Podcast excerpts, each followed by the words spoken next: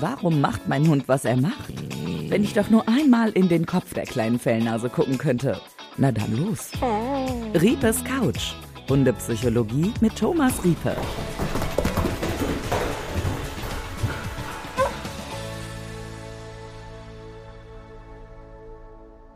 Ja, und damit ein herzliches Willkommen zu einer neuen Folge von Riepes Couch. Thomas, du sitzt gar nicht auf einer Couch, du sitzt auf einem Stuhl, aber wir können, glaube ich, die Folge trotzdem machen, oder? Ja, ja. Äh, solange ich hier fest sitze und nicht umfalle und mich nicht so. hinlegen muss, geht die, das schon. Guck mal, dann passt ja. Couch würde ja eigentlich so, Hundepsychologe würde eigentlich dafür sprechen, dass man sich hinlegen muss. Aber hier bei unserem Podcast ist das egal. Thomas Riepe ist natürlich da, der Hundepsychologe. Mein Name ist Dirk aus dem Team, dem Podcast-Team der Riepe Akademie. Und wir wollen heute über eine besondere Situation sprechen. Wir haben ja immer so unterschiedliche Themen. Und heute geht es um die Situation, dass auf einmal der Hund beim Spaziergang nicht mehr weitergehen will. Genau, so. das ist heute das Thema. Ja. Und äh, du hast erzählt, dass das bei dir schon so der ist. Monty.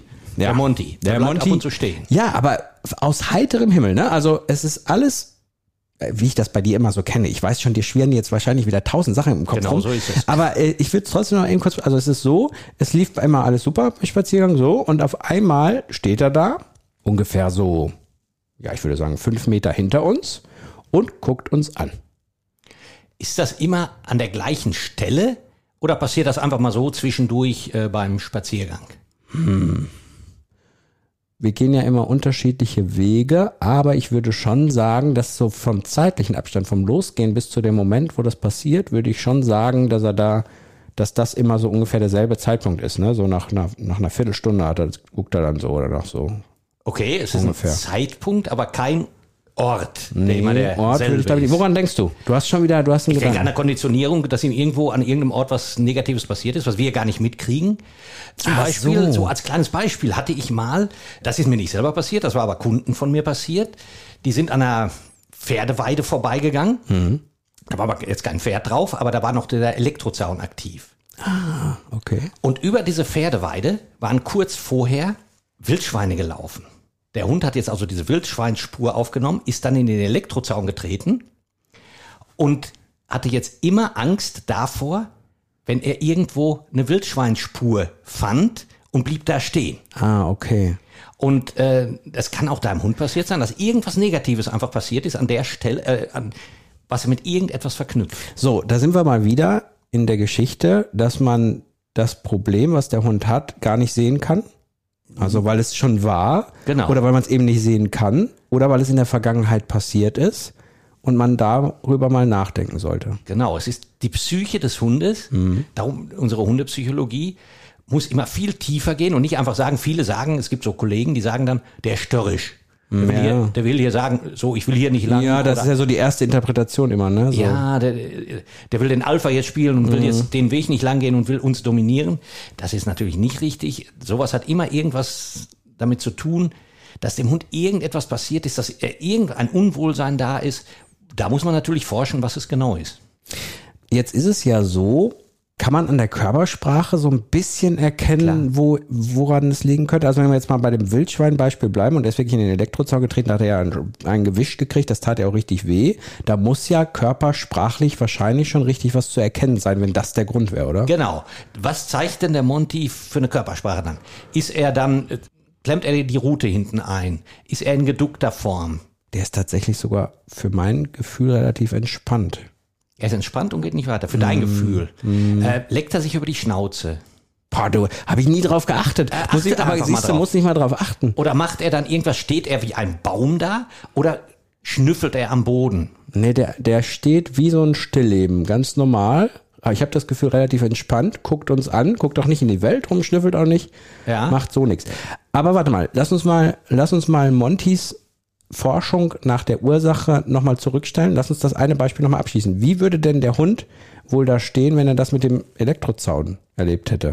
Also er, er wäre, er wäre nicht glücklich. Er würde, mhm. er würde eine beschwichtigende Gesten machen. Er würde, mhm. er würde sich über die Nase lecken. Er okay. würde gegebenenfalls, weil er nicht weiß, was er tun soll, wahrscheinlich ist er allein und kann nicht weglaufen. Also macht er dann irgendwelche Übersprungshandlungen. Ja. Also Das, was der Hund möchte, ist eigentlich weg aus der Situation. Okay. Kann der Hund häufig nicht. Dann macht er irgendetwas in unseren Augen Sinnloses. Er schnüffelt am Boden oder er kratzt sich, er schüttelt sich. Okay. Ja, das könnte sein. Es könnte auch einfach sein, dass, dass er wirklich einen krummen Rücken macht, die Rute einklemmt und dann Angst damit äh, Auf, zeigt. auf jeden Fall heftigere Reaktionen, wenn ich das so höre. Das, das Ja. würde man sehen, wenn da wirklich Angst im ja, Spiel wäre. aber so einfach ist es wie, wie immer nicht. Es gibt auch Hunde, die haben als Strategie für solche Situationen einfrieren. Dann stehen die da wie eingefroren, wie das Wort schon sagt. Ja. Die haben, die sind wie, wie ein Stoffhund. Das hätte ich fast auch Monty zugeordnet, ein bisschen. So. Ja, genau. So wie du das sagtest, kann durchaus sein, dass deine Strategie ist, Ah. mit einer Gefahr umzugehen, nichts zu tun. Man hat nämlich immer mehrere Möglichkeiten, wenn auf uns Säugetiere eine, eine, eine Gefahr ja, entweder flüchten droht. wir.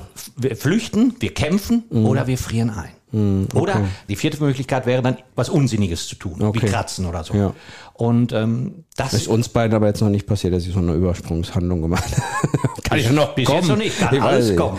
Das Ding ist ja halt auch, wir wissen ja, dass die Hunde mit dem Geruchssinn auch schon äh, sehr, sehr viel und dass das sehr Klar. wichtig ist und wir, wir Hundehalter das ja nicht sehen können. Ich habe auch mal so eine Situation gehabt, wo mir jemand gesagt hat, da wollte ich unbedingt, dass der irgendwie Fuß geht, aber da war der Rasen so komisch und dann wollte der wollte da nicht drüber gehen.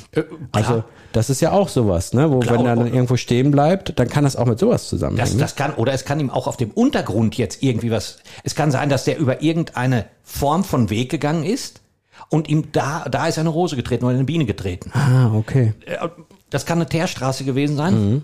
Da ist das, schon ist die Verknüpfung da, oh, Teerstraßen sind immer doof. Und die merken sich das. Ja, das ist einprogrammiert. Mhm. Das passiert uns auch so. Wenn wir uns äh, die Hand auf die Herdplatte legen, der Klassiker, Ja. das machen wir einmal. Ja, ja, das stimmt. Und dann, dann machen wir das nie wieder. Und wenn, wenn diese, diese Konditionierung kommt, das schlechte Gefühl aufkommt, das ist ja eine klassische Konditionierung, wenn ein schlechtes Gefühl damit verbunden ist, dann unterlasse ich das. Weißt du was, es gibt ja echt immer noch Leute, die sagen, oh, ah, die Hunde, die können sich daran noch nicht erinnern. Auch welche, die sich Experten nennen. Ja, äh, Aber es das wird ja- ein Experte nicht mehr äh, heute. Nee. Also den, den sollte man dann sofort.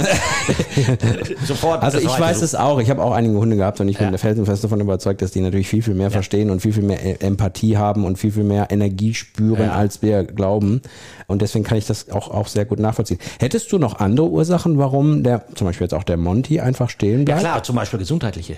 Das, weil du auch diesen den Zeitpunkt sagtest, das ist nach einer gewissen Zeit. Dann achte mal drauf, vielleicht hat er Und irgendwas. ist nicht fit.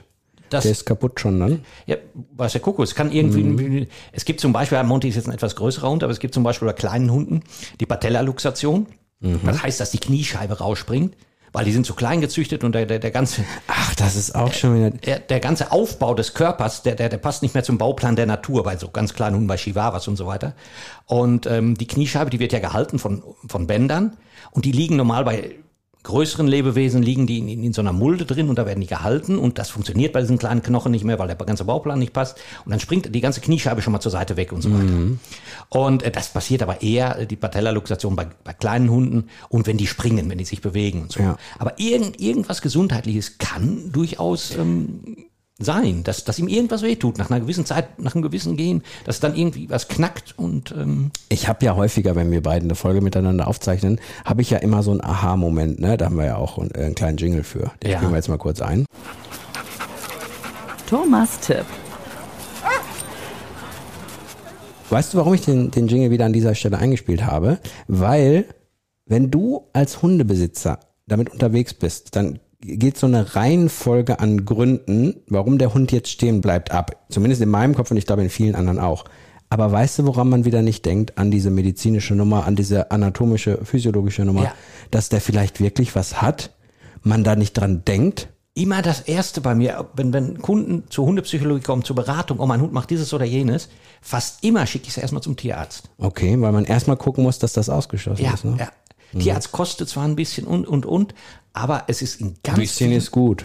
ja, ja, ja, okay. Ist, ist manchmal auch ein äh, Problem. Aber es nützt ja nichts. Ja. Ne? Es ist in ganz vielen Fällen ist, oder, oder bei Aggressionsproblemen, das ist ein ganz anderes Thema jetzt.